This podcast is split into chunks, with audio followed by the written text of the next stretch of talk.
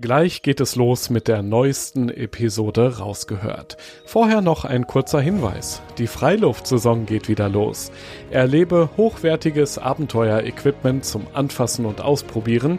Dazu spannende Vorträge, Workshops und entspannte Abende in den coolsten Outdoor-Locations deutschlandweit.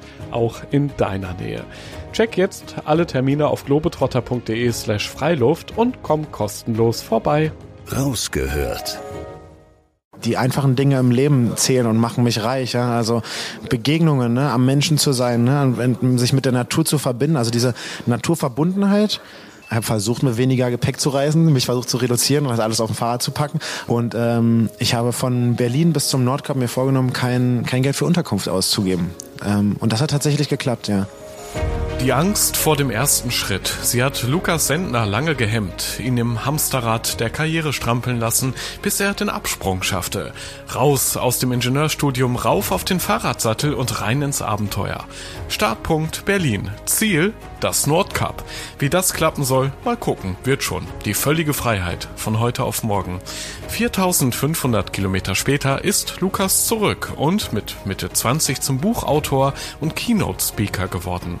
Seine Mission, das Fernweh in jedem wecken, uns ermutigen, den eigenen Horizont zu erweitern und so abgedroschen es klingen mag, seinen Traum zu leben. Denn mal ehrlich, wer von uns schafft das schon? Lukas radelt mit gutem Beispiel voran, erobert die Welt auf zwei Rädern, nachhaltig und mit offenen Augen. Nebenbei engagiert er sich für viele ehrenamtliche Organisationen wie UNICEF. Ach, und auf den bereits gepflasterten Karriereweg ist er nie wieder zurückgekehrt. Ich will von dem gebürtigen Berliner wissen, wie es ist, sich fallen zu lassen, ohne Angst vor dem, was kommt. Wie sich stürmische Zeiten auf dem Fahrrad anfühlen und zu Rückenwind werden können. Wie es ist, sein Leben auf den Kopf zu stellen und am Ende mit breiter Brust auf der Bühne zu stehen. Mit der tiefen Überzeugung, dass wir alle etwas mehr wagen sollten, um weiterzukommen. Rausgehört ich bin Joris, Reisereporter bei Globetrotter und treffe in diesem Podcast beeindruckende Menschen, die das Abenteuer in der Natur suchen, die eine ganz besondere Geschichte haben, von denen wir lernen können und die Lust aufs Reisen machen, auf das Draußen erleben.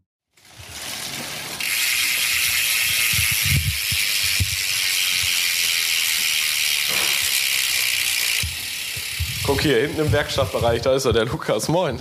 Hi, grüß dich. Du bist ein Fahrradfreak anscheinend, ne? Ist hier schön aufgebockt. Ja, ja, also ähm, hier wurde auch mein Fahrrad äh, fit gemacht für meine Tour ans Nordkap, ja.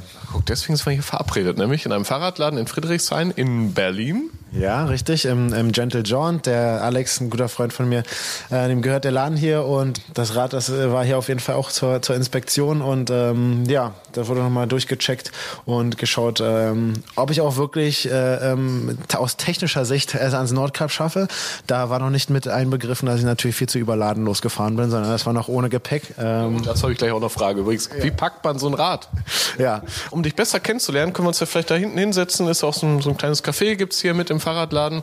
Dann machen wir da direkt mal unser Globetrotter-Profil. Kleinen Fragebogen. Alles klar, los geht's. Alter? 25. Beruf? Fahrradaktivist, äh, studierter Logistikingenieur eigentlich. Mein größtes Abenteuer? Definitiv meine Fahrradreise im Sommer 2018 von Berlin ans Nordkap und wieder zurück. Der schönste Ort der Welt? Nordnorwegen, würde ich sagen. Ja, es ist für mich wie eine Heimat geworden. Ich bin mittlerweile jetzt zurückgekommen, äh, zurückgegangen, habe dort äh, mein Buchprojekt über die Reise angefangen zu schreiben, war äh, ja drei Monate im norwegischen Winter in einer einsamen Fjordhütte und habe die Zeit dort sehr genossen und auch dort wieder wundervolle Menschen kennengelernt, ähm, die ich zuvor noch nicht kannte, aber die sich einfach über Kontakte und Kontakte ergeben haben. Diese Begegnung werde ich nie vergessen. Definitiv Thomas aus Frankreich. Ich bin zurückgefahren nach Norwegen, um an meinem Buch zu schreiben über den Winter und ähm, ja, wollte dort ohne Flieger hinkommen und bin deshalb ähm, getrampt. Und tatsächlich habe ich von Berlin ans nördliche Ende Norwegens zwei Autos nur gebraucht. Und äh, Thomas war derjenige, der mich in Hamburg aufgegabelt hat, der gesagt hat, Mensch, ich fahre an, ans nördliche Ende, an den Nordpolarkreis nach Finnland, möchtest du mitkommen? Und äh, schwuppdiwupp war ich die nächsten drei Tage mit ihm unterwegs. Äh, eine total unvorhersehbare Geschichte, die sehr, sehr, sehr besonders war und mir wieder gezeigt hat, dass der Verzicht des Flugzeugs auch ganz viele Sachen und ganz viele tolle Erfahrungen und Begegnungen mitbringt, äh, sinnbildlich dieser, dieses Treffen mit, mit Thomas aus Frankreich. Mein coolster Moment. Als ich am Brandenburger Tor nach dreimonatiger Radreise wieder ankam und dort herzlich empfangen wurde von Freunden, von Familie, von zwei Schulklassen, die die UNICEF organisiert hatte. Und äh, ja, cool in dem Sinne, als dass ich mir selber bewiesen habe, dass ich diese Radtour, dass ich alleine mit meiner eigenen Muskelkraft von Berlin ans Nordkap komme und wieder und heil auch wieder zurückkomme. Mein Herzschlagmoment. Mein Herzschlagmoment war tatsächlich, dass ich 150 Meter in die Tiefe einen Vulkanberg äh, gefallen bin, weil es dort oben total vereist war und äh, ich ins Stolpern gekommen bin und ich bin in den Nebel hineingerutscht und äh, ja, also das war wirklich der größte Herzschlagmoment, weil ich dachte, hatte schon einen Haken hintergemacht und ähm, dachte, hier kommst du nicht mehr lebendig raus, ja. Die schlimmste Nacht meines Lebens in Australien in der Regensaison, damals auch als ich im Work and Travel ein Jahr unterwegs war, als ich ja die Regenzeit einfach komplett unterschätzt habe, in einen Taifun geraten bin mit Freunden von mir. Wir waren einfach in einem ganz normalen Carpark und äh, ein Freund hat von uns in meinem Auto geschlafen, zwei im Zelt und äh, wir haben es wirklich nicht mehr ausgehalten und es war ein totaler, also Regenzeit, ne? also es regnet wirklich jeden Tag in Strömen zu einer bestimmten Zeit und ähm, da kommt so viel, da kommt so viel runter und gleichzeitig so viele Moskitos, die dich wirklich jagen, ähm, dass wir uns nur noch ins Auto flüchten flüchten konnten und äh, ja, ich diese Moskitos, diese Regenzeit komplett verflucht habe, obwohl mir jeder zum Anfang gesagt hat, Lukas, fahr nicht dorthin, ne? fahrt irgendwo anders hin, wartet ein paar Monate. Wir haben es trotzdem getan, das war wirklich eine schreckliche Nacht, wirklich diesen äh, Moskitostichen auszusetzen zu sein, sich komplett zu jucken und zu kratzen, um zu merken, dass die eigene Isomatte im Zelt eigentlich nur noch einer Insel gleicht und alles um dich herum mit Wasser getränkt ist, ja. Mitten im australischen Outback, ja. Den Geschmack werde ich nie vergessen. Walfleisch auf den Färöerinseln. Ich habe mich auch darauf eingelassen, denn auf der Tour habe ich auch meine Gedanken, meine Einstellung zum Thema Essen auch an denen sehr gearbeitet, aufgehört Fleisch zu konsumieren und dann kam ich auf die Färöerinseln und die Menschen, die Einheimischen, die haben die ganze Zeit nur von Fisch und, und Walfangen gelebt, weil es die damals, als es dort die Kartoffeln noch nicht gab und und und, dann, also auf den Färöerinseln wächst kein Baum. So. Und dann boten sie mir ähm, Walfleisch an. Das ist ein Mix aus, also die Konsistenz würde ich als als Fleisch wirklich beschreiben, also sehr, sehr feste äh, Konsistenz mit, mit viel Fasern, aber dann halt ein sehr fischiger, sehr salziger G Geschmack. Und das Walfleisch an sich ist ähm, schwarz, komplett schwarz. Mein persönliches Lieblingstool von den indigenen Völkern in, in Norwegen, von den Sami, habe ich ein riesiges äh, Messer geschenkt bekommen als, als Dankeschön.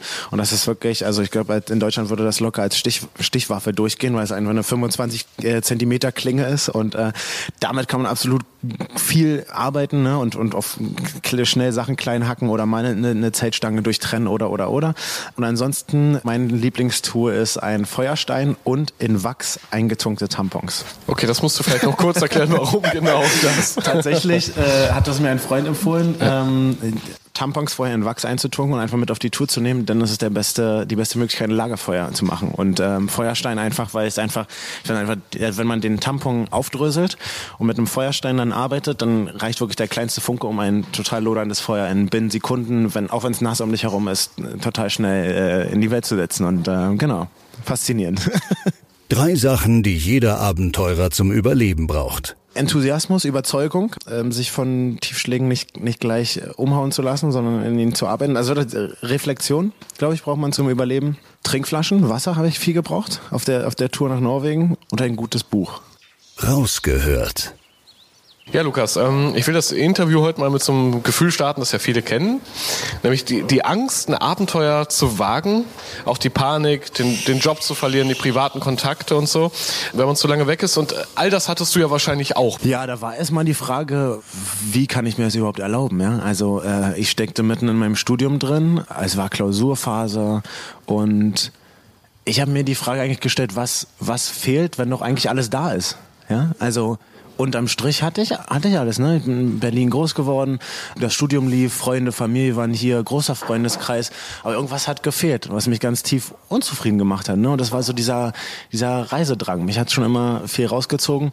Und da bemerke ich immer mir die Schwelle, die man übertritt, um wirklich zu sagen, hey, jetzt gehe ich raus in die Welt und jetzt, jetzt mache ich das. Ne? Und das beginnt meistens bei mir mit dem Punkt, dass man sagt, man legt sich einen Startzeitpunkt fest. Und das war bei mir der 18. Juni 2018, an dem es losgehen wollte. Und davor, bevor ich diese Entscheidung getroffen hatte, waren aber so viele Sachen, die mich erstmal zurück weggehalten haben, ne, von dem eigentlich zu tun, was ich wirklich möchte. Ne? Also Gründe zu finden, ne? Äh, aber man muss doch einer gesellschaftlichen Konvention entsprechen. Ich muss doch mein Studium in Regelstudienzeit beenden. Ne? Man, man, äh, man hat doch hier Freunde, Familie, ne? Da, da draußen bist du doch ganz, ganz alleine, ja. Also so Ängste, die eigentlich, ich war vorher schon reisen, ne? aber ich war noch nie wirklich viel alleine unterwegs. Dann habe ich mir äh, Schritt für Schritt einfach äh, Zeit im Studium freigeschaffen und gemerkt, hey, du kannst, du kannst jederzeit ein, ein, ein Semester mehr einplanen, ne? Oder weiß ich was. Also dieses, dieses Ideal war, war eher in, in mir, ne? Dass ich sagte, Mensch, ich muss doch, ich muss doch irgendwo hin. So, ne? Ich muss doch, ich muss doch dieses Studium jetzt ganz fix beenden und dann kann ich es mir doch erlauben. So, ne? Nee, aber es war in, dieser, in diesem Moment, der, der Moment war reif, ja. Und dann äh, habe ich ein Semester pausiert und mich darauf eingelassen, okay, das Studium einfach zu strecken. Und ähm, ja, natürlich, ne, die Eltern, äh, die schreien auch nicht Juhu, ne, wenn man mit so einem Unterfangen um die, um die Ecke kommt. Aber sich davon einfach dann zu lösen und zu sagen, hey, ich, äh, ich, ich mach mein Ding, sagt der Berliner. Und ähm, ja, das einfach mal zu machen. Aber diese, diesen Mut wirklich loszulassen, den musste ich erstmal aufbringen. Und ähm, das merke ich jetzt aber im Nachgang, wenn ich da reflektiere Tiere, die Schwelle, die ich jetzt überschreite, die ist immer kleiner geworden. Also wenn man sich wirklich daran trainiert, öfter diese dieses Step into the Unknown, ja, also in, in, ins Ungewisse zu, zu schreiten, raus aus der eigenen Komfortzone zu gehen, dann wird die, die Lernzone, die uns dann umgibt, ne, die wird dann, die wird ganz kreativ und ganz bunt, ne, und dann merkt man, hey, wenn ich aus der, aus meiner Komfortzone, das ist zwar alles schön und bequem, aber es gibt ganz viel zu entdecken. Und das kann ich leider nicht in meiner Komfortzone entdecken. Und deshalb brauchte ich diesen Mut, äh, diese Radreise anzutreten, ja. Wurde es schwerer durch die Reise oder kannst du, man kann ja auch danach vielleicht zurückkommen und sagen, so, jetzt habe ich es erlebt, das hat mich so glücklich gemacht, jetzt mache ich auch wieder das Studium fertig, ganz schnell. Nee, also es, wurde, schwer, es okay. wurde schwerer, ja. Also Ich bin für die, für die Bachelor-Thesis nach Brüssel äh, gezogen und habe da äh, projektbezogen im Unternehmen gearbeitet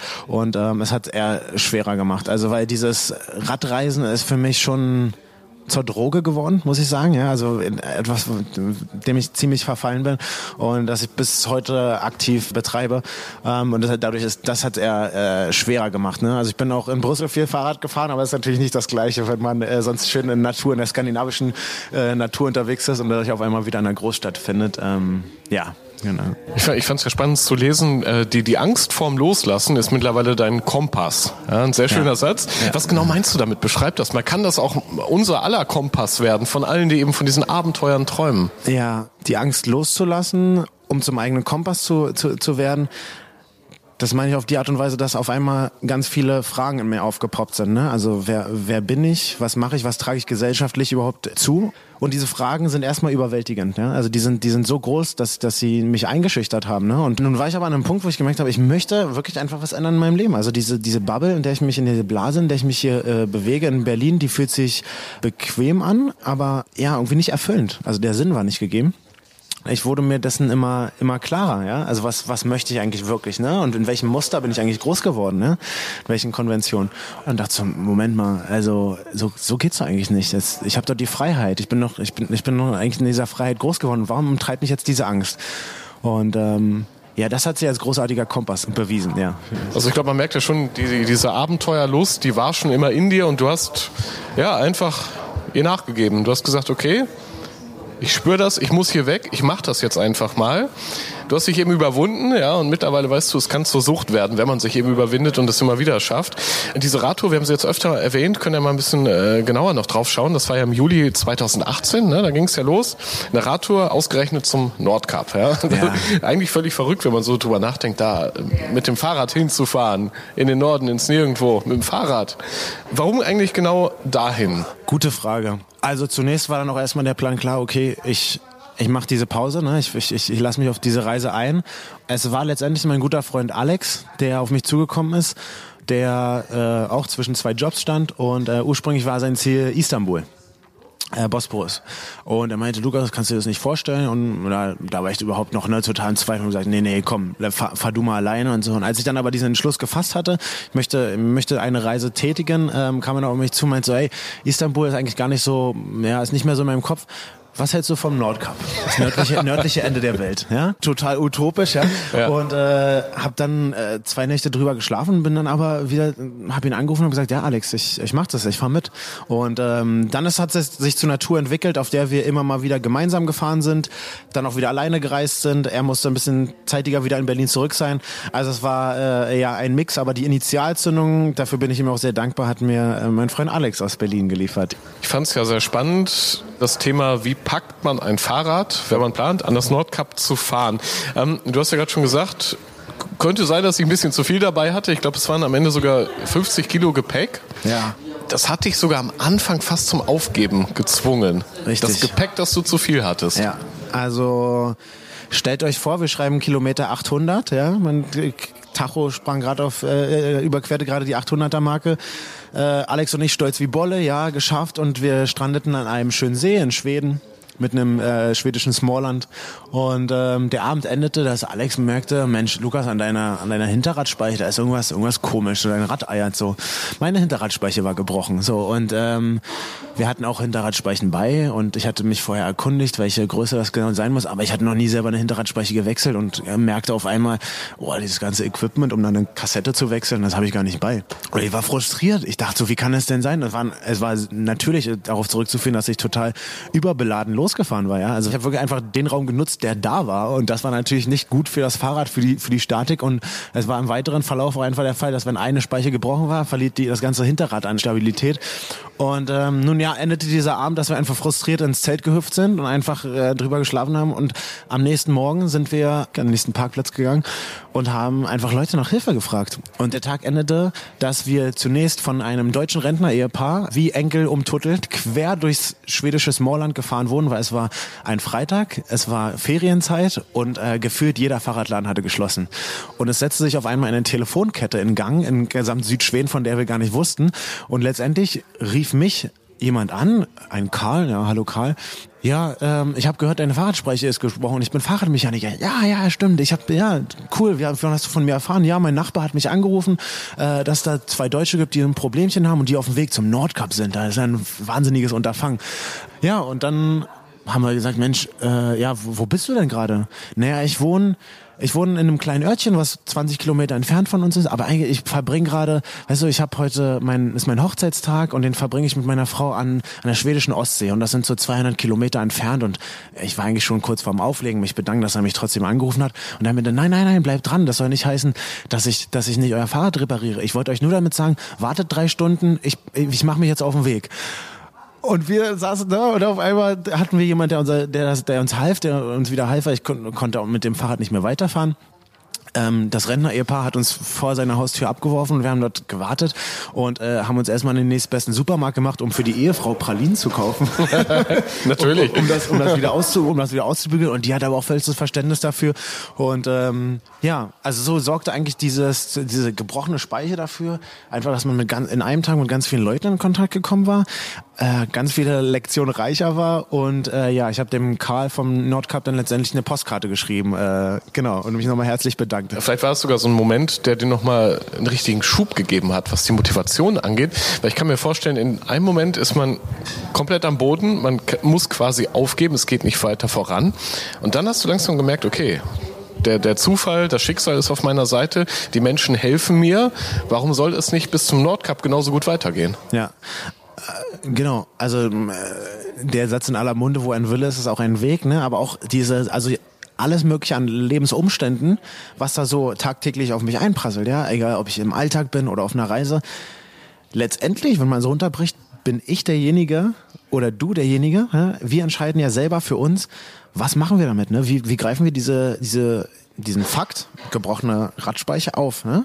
Negativ oder positiv auch als, als Chance, ne? Dieses, hey, also natürlich werde ich in ein paar Tagen wieder auf dem Fahrrad sitzen, aber wir hatten ja keinen keinen Zeitstress, wir waren ja Zeitmillionäre, ja. Zeit war ja unser unser kostbarstes Gut, mit dem wir äh, umgehen konnten wie Sand am Meer, ja. Und deshalb war das einfach ein, ein schöner Moment, um zu merken, hey, ich habe das eigentlich total viel negative Emotionen drauf projiziert und hat total niedergeschlagen und habe Se Selbstzweifel, ne? Kilometer 800, ne? Bis zum Nordkap sind es noch 3000 Kilometer. Wie soll das weitergehen, ja?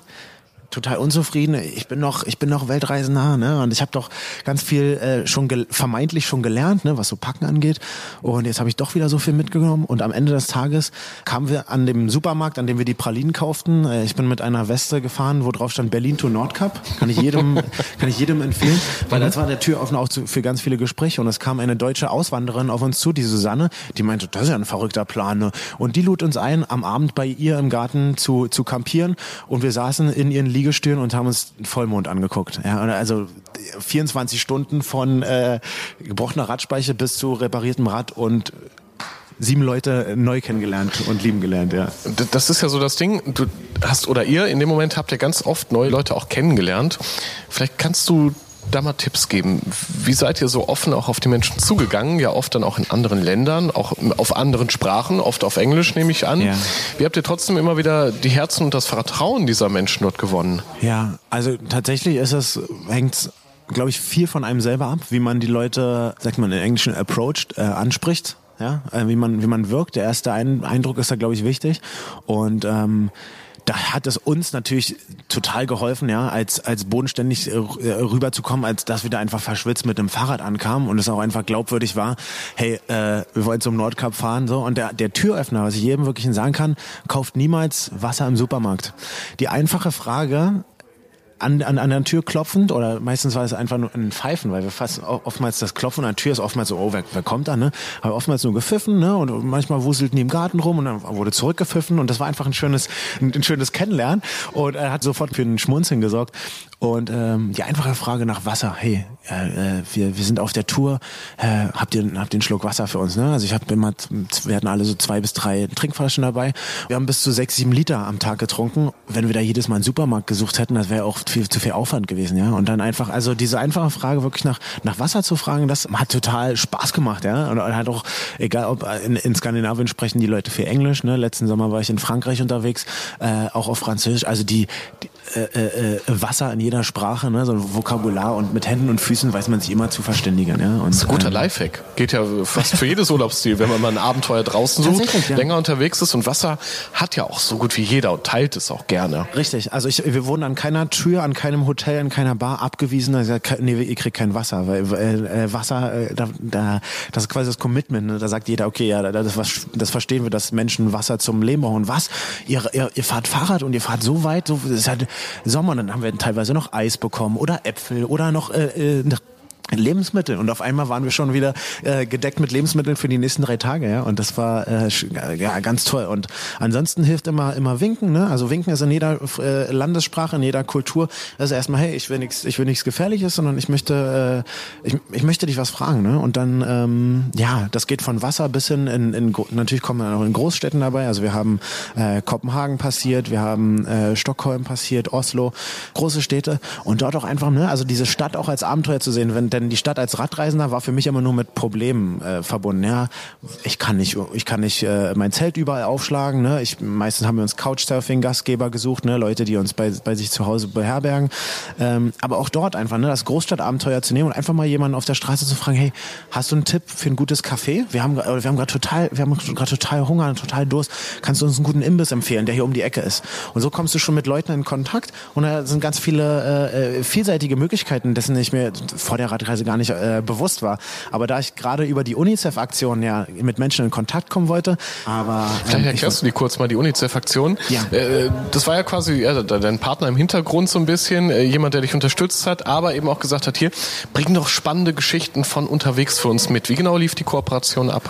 Genau, also die Kooperation mit UNICEF, da springen wir nochmal kurz zurück. Da war ich zwei Monate, bevor ich meine Radreise gestartet hatte, ähm, stand ich im Keller und arbeitete an meinem Fahrrad rum, werkelte rum und ähm, erhielt einen Telefonanruf von UNICEF. Und äh, die haben mir die Situation in Syrien erklärt. Damals tobte der Krieg schon mehr als sieben Jahre und ähm, UNICEF hat äh, mit seinen mit seinen Helfern vor Ort sind sie an äh, aber auch finanziell an Grenzen gestoßen so, und da wurden die die Leute die bisher bis dato gespendet haben und da bis dato war ich normales Mitglied, als dass ich 10 Euro im Monat gespendet habe.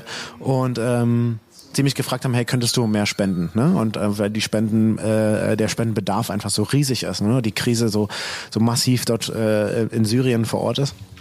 Ähm, und wer sich schon mal auf so eine Reise vorbereitet hat oder vielleicht auch schon mal auf einer Radreise war, der weiß, dass man ein Fahrrad auch viel investieren kann. Ne? Und ich, ich habe mir neue Fahrradtaschen gekauft.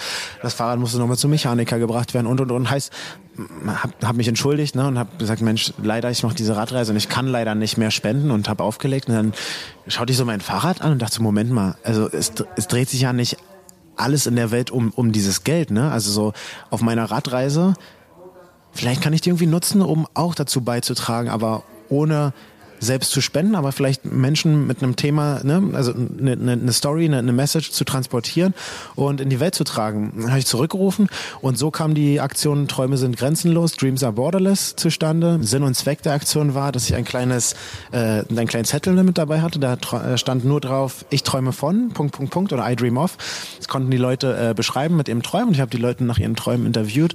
Das wurde dann im Internet geteilt und dazu gibt es auch einen kleinen Film im Netz zu sehen und die Message war, dass wir alle Menschen sind und wir träumen alle von, von Dingen. Ne? Und das, das, das Wunderbare, was ich dabei sehen konnte, war, dass egal, ob ich den Bauer in Mecklenburg-Vorpommern gefragt habe oder ich den Flüchtling aus Somalia, den ich in, in Nordnorwegen getroffen habe, ne, der mir der mir geholfen hat, an, an auf einem Boot meine Sachen zu entladen, weil ich so unheimlich viel Gepäck dabei hatte, ja. Wir träumen von existenziellen Sachen, ne? Also von Wellbeing of Friends and Family, ja, dass es unserer unserer Familie gut geht, ne, dass wir genug zu essen haben und das waren das waren also natürlich auch individuelle Träume, aber oftmals sehr ich träume, dass Krieg aufhört. Ne? Also, also diese, diese groß gedachten, diese Big Pictures. Und das fand ich ganz, ganz spannend. Ja? Und so äh, lief die Aktion ab. Nebenher wurden Spenden gesammelt, aber das war gar nicht das primäre Ziel. Denn gerade in äh, 2018 habe ich mich auch in einer Gesellschaft wiedergefunden, in der ich, ich einen zunehmenden Rechtsruck in der, in der Politik, einen zunehmenden Rechtsruck in der Gesellschaft auch gemerkt habe. Und ich wollte einfach so diese, diese Reise nutzen, um dieses Privileg zu nutzen, was ich ja habe, einfach mal zu sagen, hey, ich setze mich aufs Fahrrad und, und, und, und bin mal weg. Ja, ist, ist für mich ein, ein, weißes europäisches Privileg, ne, dem ich mir bewusst bin. Und das wollte ich nutzen, um irgendwas zurückzugeben auf irgendeine Art und Weise. So, und da, so kam äh, Biking Boundlessly zustande, so kam das Fahrradreisen zustande für mich als neuen Enthusiasmus, als neuen äh, äh, äh Lebensmittelpunkt auch. Und ähm, ja, mit UNICEF, UNICEF hat mich unterstützt, als das äh, die Organisation im Hintergrund lief. Es wurde ein UNICEF-Blog geschrieben und letztendlich die äh, die Ankunft in Berlin, Fernsehinterviews äh, wurden engagiert. Ja, so haben wir es geschafft, tatsächlich bis zu Frank-Walter Steinmeier ins äh, Bundespräsidialamt zu kommen und auch ihn nach seinem Wunsch zu interviewen und äh, ja ausgezeichnet zu werden für ein Engagement in besonderer Form ähm, war für mich ein total schönes Mittel, diese Reise zu nutzen und auch einfach so einen übergeordneten Zweck zu haben. Ja, also soziales Engagement mit auf eine Reise zu nehmen. Und ich glaube, dann schafft man es irgendwie auch diese 4500 Kilometer am Ende dieses Jahr waren, ja, hinter sich zu bringen, auch äh, vielleicht getrieben von diesem Gedanken, dass man was Gutes tut, dass man was erleben möchte. Und am Ende waren es ja sogar sechs Länder Nordeuropas, die du alle durchquert hast.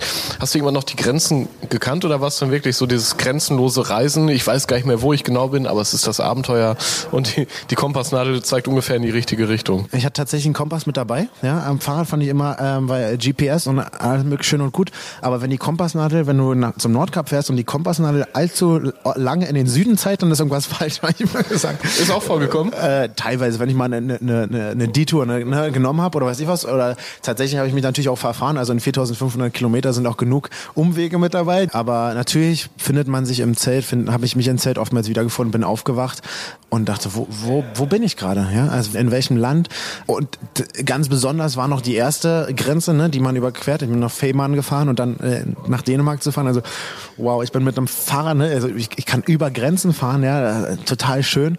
Ähm, und ja, auch zu spüren, wie die Leute auch in Skandinavien von Vorurteilen leben, ja. Und du, du begegnest natürlich ganz vielen Vorurteilen, ne. Und die Eisverkäuferin in Fehmarn, ne, die erklärt uns Sachen über die Dänen, ne, und sagt, oh, die sind so und so.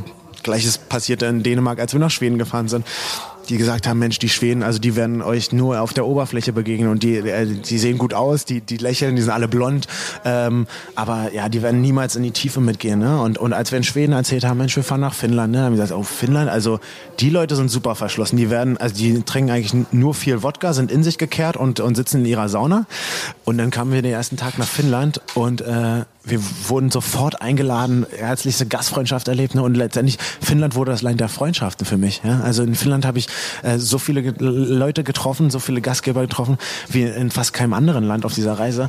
Und ähm, ne, ich denke, wir haben alle irgendwo Vorurteile, aber auch sich dessen bewusst zu sein, einfach zu sagen, okay, ich, ich gehe dorthin und ähm, ich schaue einfach mal, wie die Leute wirklich sind. Ne? Also das Hörensagen ist ja immer schnell, ne? Der Buschfunk funktioniert, aber ja, das dann wirklich einfach zu prüfen und auch einfach zu sagen, zu merken, hey, vieles ist auch nicht wahr oder ne, oder ist in anderer Form hat äh, Konsistenz, ne? Und ähm, das war schön. Ja. Bist ja auch an dieser Reise gewachsen, sagst du. Ja. Du hast ja jetzt mittlerweile Vorträge. Viele profitieren ja auch von dem, was du erlebt hast, von deinen Geschichten, von deiner Einstellung. Ähm, was war so das größte Learning auf der Tour? Ich habe eine andere Verbindung zu, zu Geld aufgebaut.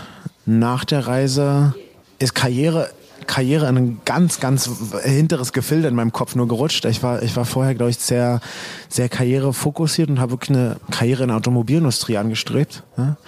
Die einfachen Dinge im Leben zählen und machen mich reich. Ja? Also Begegnungen, ne? am Menschen zu sein, ne? und sich mit der Natur zu verbinden. Also diese Naturverbundenheit hat mich ganz, äh, hat mich ganz sehr geprägt und ähm, auch als armer Berliner Student zu merken, dass ich diese Reise auch finanziell tragen kann. Und ich habe gesagt, ich möchte mit nicht nur mit, habe versucht mit weniger Gepäck zu reisen, mich versucht zu reduzieren und alles auf dem Fahrrad zu packen, aber ich möchte auch mit weniger Geld reisen.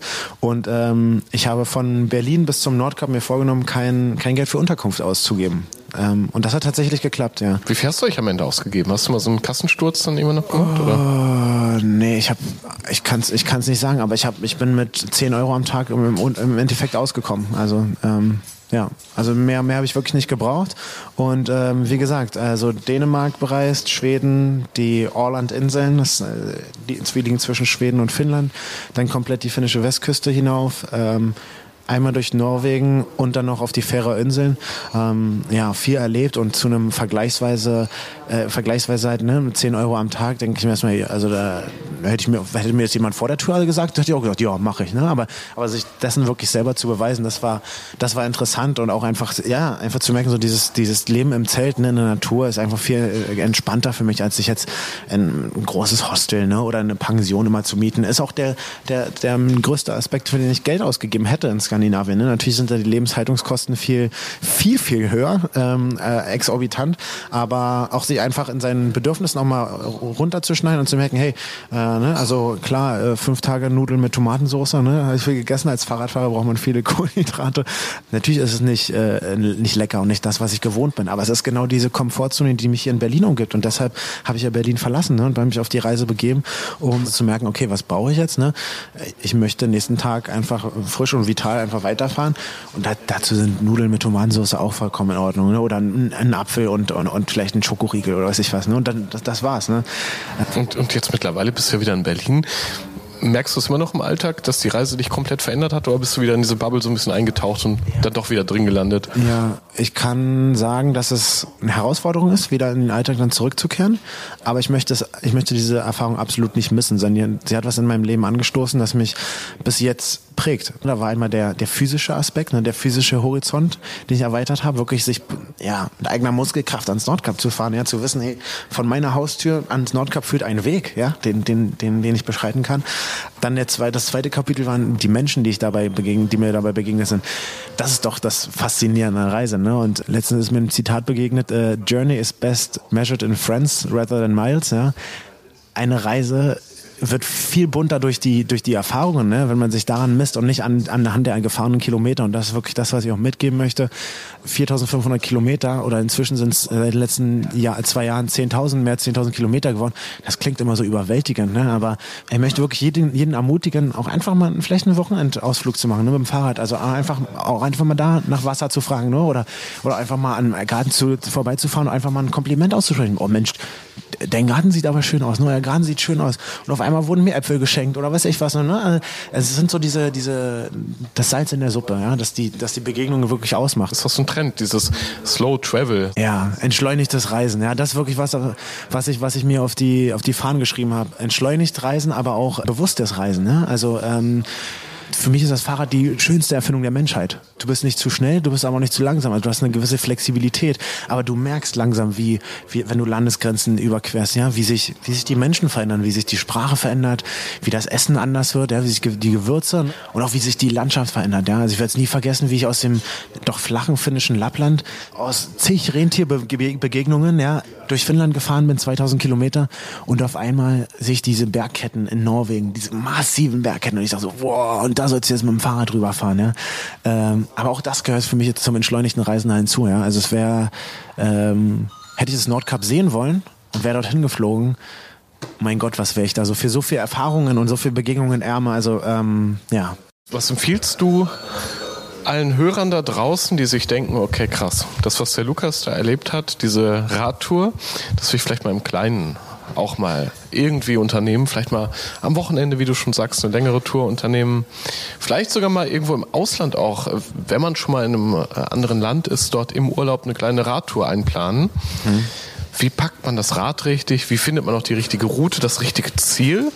Kannst du da äh, Tipps weitergeben oder sollte man sollte jeder spontan gucken, wie es wie es gerade passt und was kommt? Ja, also für mich ist also dass es für jeden individuell passt, ist natürlich das das allerwichtigste. Ich würde den, den Zuhörern dazu ermutigen, darüber nachzudenken, was was ist überhaupt meine Reisevision, ja? Was projiziere ich auf die Reise? Warum gehe ich diese Reise an, ja? Ähm, warum reise ich nach nach Land A oder Punkt B. So, und ähm, was möchte ich erleben und warum? Ja, was steckt eigentlich in mir und welche, welche Sehnsüchte und welche Ängste trage ich eigentlich in mir? Und wenn ich dann aufs, aufs Rad komme, ähm, wozu ich ganz viele Leute ermutigen möchte, mehr das Fahrrad zu nutzen, dann ist es ein wunderbares Transportmittel, ähm, dann machen sich Fahrradtaschen immer sehr gut. Also ähm, jeder Gepäck, an jeden Gepäckträger kann man zwei Fahrradtaschen anbringen. Und es gibt auch Vorderradgepäckträger. Macht für mich am meisten Sinn, denn wenn man zu viel Last auf dem Hinterrad hat, ne, brechen auch einfach an die Speichen. Du hast es erlebt, ich habe ja. es, hab es live erlebt, obwohl ich natürlich auch auf dem Vorderrad Gepäcktaschen hatte. Ich würde mich fragen, welche Art von Abenteuer äh, ist mir wichtig? Ja, möchte ich möchte möchte ich viel Offroad fahren? Ja, möchte ich auf, auf Berge fahren? Ne? Äh, äh viele viele Wege dort, dort, die nicht asphaltiert sind, befahren äh, werden? Oder möchte ich eine Tour planen? Ne? Also ich bin viel europäisches Fernstreckennetz gefahren. Eurovelo kann man im Internet recherchieren. Ist ähm, von der EU gesponsert über es wird jetzt ausgebaut auf 90.000 Kilometer Radweg in Europa. Ähm, in meinem Zimmer triumphiert eine Karte ne, also mit allen Radwegen in Europa, die es so gibt. Und da äh, boosten mich immer diese Träume und diese Karte. Sich da einfach im Klaren zu werden, hey, welche Strecke plane ich? Soll es mehr auf dem Asphalt sein? Soll es komplett Offroad sein? Oder einfach ein Rennradausflug? Ja? Also es gibt auch viele, viele Leute, die sagen, hey, möchte mit meinem Alltag irgendwie ein Rennrad zulegen und ähm, einfach nach dem Feierabend mal eine schöne Rennstrecke fahren. Ne? Da ist natürlich ein anderes Reifenprofil und und und. Für so eine Radreise Reise empfiehlt sich dann natürlich auch ein bestimmtes Langstreckenprofil auf einem, auf einem Reifen aufzuziehen nichts auf den Rücken packen. Also bei 4500 Kilometern kann ich es wirklich keinem empfehlen. Reicht kein Rucksack? Nein, absolut nicht. Nach 50 Kilometern oder nach, äh, weiß nicht, lass es 100 Kilometer sein, verfluchst du jedes Gewicht auf deinem Rücken. Ähm, das ist noch so ein Tipp, den ich mitgeben kann. Wirklich alles weg vom Rücken, ran ans Fahrrad.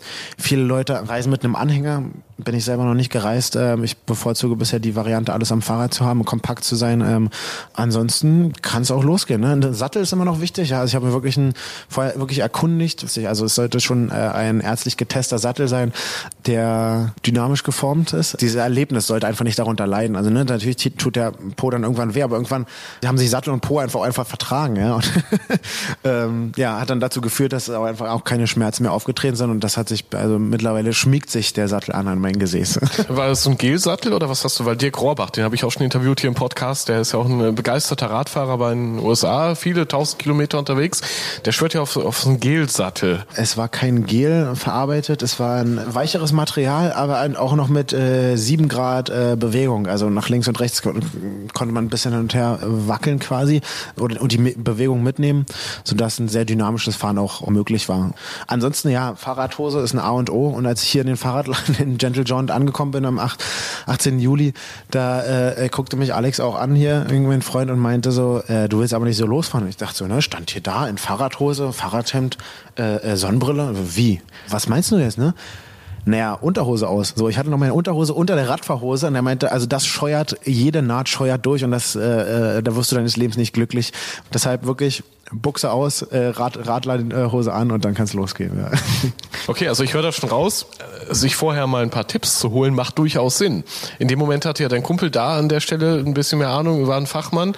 Und auch auf der Tour habt ihr immer wieder von Menschen Tipps bekommen, auch Lebensmittel, aber auch viele wichtige Tipps. Eben, dass man nicht zu sehr nur sich selbst vertraut und dem, was man mal irgendwo gehört hat. Ich denke, deswegen wirst du in Vorträgen auch oft danach gefragt, wahrscheinlich. Wenn du auf der Bühne gestanden hast, dann kommen die hinterher nochmal, sag mal, hier Lukas, welchen Sattel zum Beispiel? Oder solche Fragen kommen dann doch wahrscheinlich. Ja, welchen Sattel? Ähm, die Leute wollen immer viele Zahlen wissen, ne? Also wie lange hast du gebraucht? Wie schnell bist du gefahren?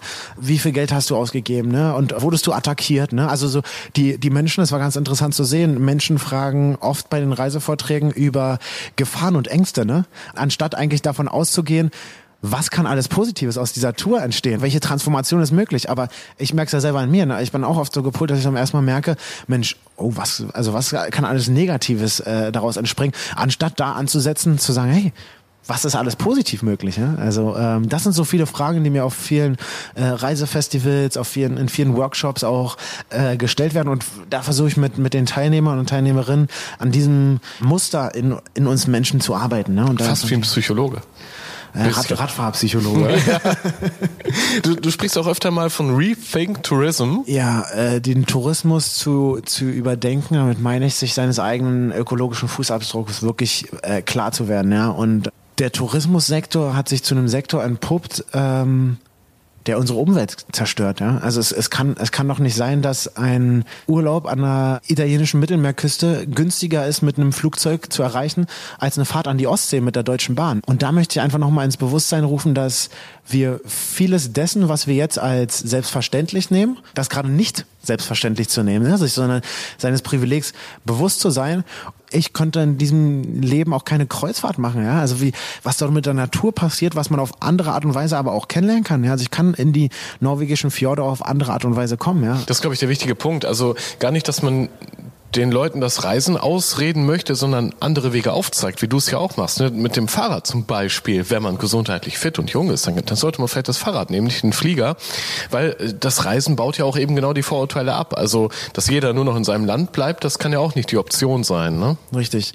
Und auch wenn ich dann vor Ort bin, sich auch zu fragen, okay, mit wie vielen Einheimischen habe ich hier eigentlich gerade Kontakt, ne? Also, oder befinde ich mich gerade hier in meinem All-Inclusive-Hotel und kriege das westliche Essen vorgesetzt, was ich auch zu Hause essen würde, ne? Aber die Leute haben ja die Abenteuerlust. Warum, warum gehen sie sonst auf Reisen?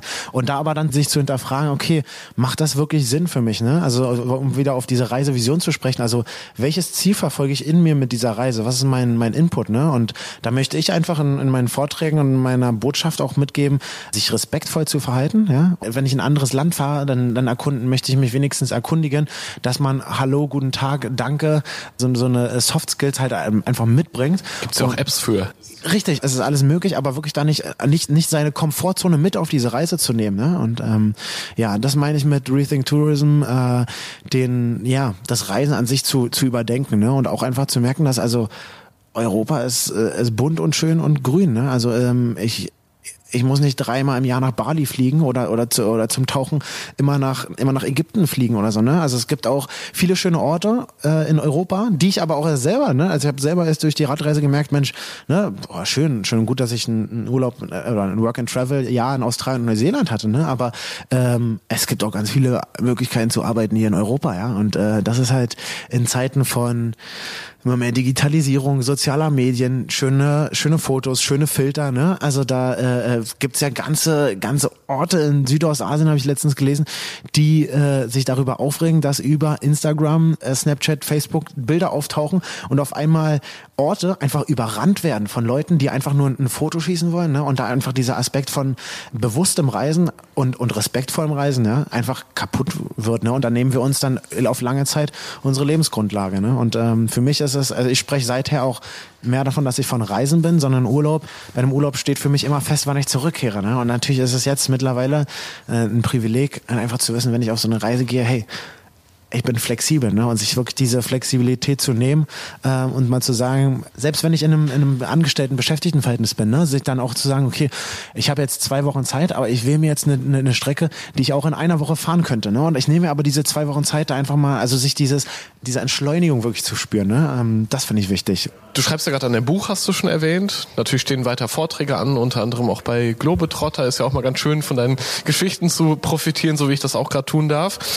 Und ihr plant ein ganz großes Ding, nämlich zur UN-Klimakonferenz in Glasgow. Wollt ihr radeln? Wir wollen ein Moving Movement of the Movement sein. Ja, also wir wollen viele Klimagerechtigkeitsbewegungen vereinen, äh, die schon existieren. Und ja, Fahrradenthusiasten und, und Enthusiastinnen und äh, Leute, die wandern. Es gibt auch eine Gruppe, die komplett wandert nach, nach Glasgow die zusammen zu, zu bringen und ähm, ja, im November diesen Jahres, November 2020, in Glasgow mit unseren Rädern anzukommen. Und da sind wir gerade an der Streckenplanung, an ein Thema Logistik, äh, Finanzierung, Sp Sponsoring, Social Media, Aktionsplanung. Ne? Also wir wollen da viele, viele Leute mit ins Boot holen. Und auch wenn Leute sagen, hey, ich tolle Aktion, aber ich kann mir ne, nicht die komplette Zeit frei nehmen. Ähm, ich möchte einen Tag mit euch mitfahren, ne? Oder die Oma und Opa in, Niedersachsen backen Blechkuchen, ja. Also wir haben Leute auch, die überlegen, äh, uns mit Campern zu, zu begleiten, ne? Und da einfach, dass man da äh, äh, Essen, Transport, Wasser, ne, alles auf die Camper äh, äh, quasi wirft und wir aktiv fahren und die uns unterstützen. Ähm, ja, das ist ein ganz großes, buntes Feld und wir suchen noch ganz viele Leute, die mitfahren und oder auch, wenn sie zu Hause bleiben, sie irgendwie Bock haben zu engagieren. Und da ist Tour the Planet das Stichwort. Äh, mein Freund Jakob hat diese die Initiative in die Hand genommen und das ins Leben gerufen. Und ähm, ja, Tour de Planet, da findet man in den sozialen Medien und in, im Netz schon ganz, ganz viel. Und äh, ja, bin ich ganz froh, dass ich da ein Teil dessen sein darf. Wie organisierst du das eigentlich alles? Also ich meine, du hast so viel im Kopf, ja, musst so viel auch schaffen ja irgendwo.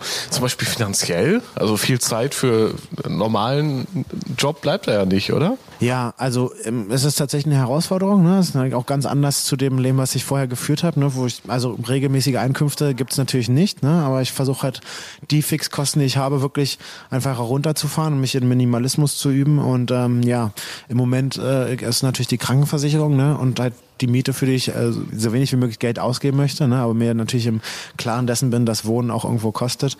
Ja, genau. Ähm, Mache natürlich finanziell schon Abstriche zu dem Leben, was ich da vorher geführt hatte, als ich meinen äh, Job in der Automobilindustrie hatte noch. Und, ja, da wärst du äh, ja. ein paar tausend Euros, hunderttausend vielleicht irgendwann reicher. Aber, ja, aber ärmer an äh, Erfahrung. Richtig, also sehr viele Erfahrungen ärmer und ähm, ja, es ist ganz interessant zu sehen, dass die Arbeitskollegen von damals, die äh, äh spiegeln auch immer das Mensch Lukas, äh, klasse, dass du das machst und weit getan hast. Ja, wer nicht wagt, der nicht gewinnt. Ja, also das ist ähm, immer das, das die Message und ähm, ja, und es muss ja nicht gleich das ganze Jahr sein. Also man kann auch einfach mal mit einem mit einem Urlaub anfangen, ne, dass man einfach sich darauf einlässt, einfach mal entschleunigt zu reisen und sich einfach diesen Druck zu nehmen. Ich flieg irgendwo hin und muss in 14 Tagen alles gesehen haben, ne, sondern auch einfach mal einen Ort zufahren äh, und sich vorher überhaupt nicht zu äh, überhaupt nicht zu informieren, sondern einfach nur, oh, der dieser Name, der von dem Ort oder von dem Land gefällt mir, so ne, da reise ich mal hin. Albanien oder ich war, ich war noch nie in der Schweiz, ne? Oder fahr einfach mal hin, ja, und, und schau einfach, was, was passiert dann eigentlich vor Ort, ne? Nimmt, nimmt mir vorher total viel Reisestressplanung, ne? Und, und ich glaube, dessen können sich ganz viele noch bewusst werden. Deswegen möchte ich da viele einladen, darüber mal nachzudenken. Rausgehört. Ja, das war doch mal wieder ein sehr spannendes Gespräch. Heute mit Lukas, der versucht wirklich seinen Traum von Freiheit zu leben. Ich habe da großen Respekt vor. Und irgendwie animiert er auch jeden von uns, auch mal das eigene Leben so ein bisschen zu hinterfragen. Raus aus dem Hamsterrad, rein ins Abenteuer. Und wenn es nur für ein paar Wochen ist. Das nehme ich mir jetzt auf jeden Fall auch mal vor, für die Zukunft irgendwie umzusetzen wie gut und kostengünstig so eine Reise mit dem Fahrrad geht und was du da alles erleben kannst, das habe ich heute mal wieder eindrücklich gehört. Genau wie ja schon vorher in anderen rausgehört Episoden von Dirk Rohrbach oder Mina Esfandiari, die ja ebenfalls ganz begeisterte Radfahrer sind. Hör da gern noch mal rein in die Episoden, die findest du ganz entspannt hier im Podcast Player. Ich werde nachher zu Hause direkt in den Keller gehen und mein Fahrrad mal fit für die nächste Tour machen. Das hatte ehrlich gesagt auch viel zu lange ungenutzt in der Ecke rumgestanden. Das war die sechste Episode vom Rausgehört Podcast. Schon in einem Monat bekommst du hier die nächste Folge. Bis dahin schau doch gerne mal im Blog zum Podcast vorbei. Den findest du auf globetrotter.de-magazin. Dort gibt es noch mehr Informationen zur Radtour von meinem heutigen Gast Lukas und weitere spannende Vortragstermine in ganz Deutschland. Für alle Radsportfreaks steht im Blog übrigens auch ein sehr informativer Text dazu, wie du dein Rad fürs Reisen perfekt packen kannst. Da zählt ja jeder Zentimeter und jedes Gramm beim Packen, das haben wir gerade auch von Lukas gehört. Check gerne mal die Tipps von Akrü aus der Globetrotter Crew. Ich bin Reisereporter Joris, das nächste Abenteuer wartet schon.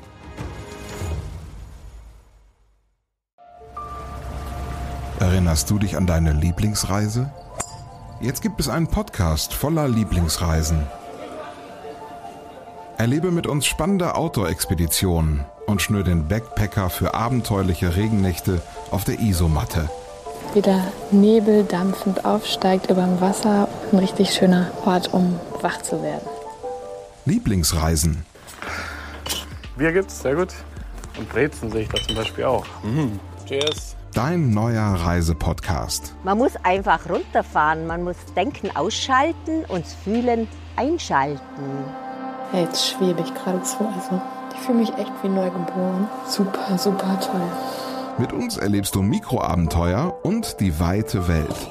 So. Wow. Wir, Wir wollten ja nicht gleich den ganzen Laden leer essen. Ja, Sie wissen ja noch gar nicht, was das am Schluss kostet. Lieblingsreisen. Jetzt gehen wir über den Bazar in Marrakesch. Jetzt entdecken, abonnieren und mitreisen. Lieblingsreisen gibt es überall für dich, wo es Podcasts gibt. Kommst du mit?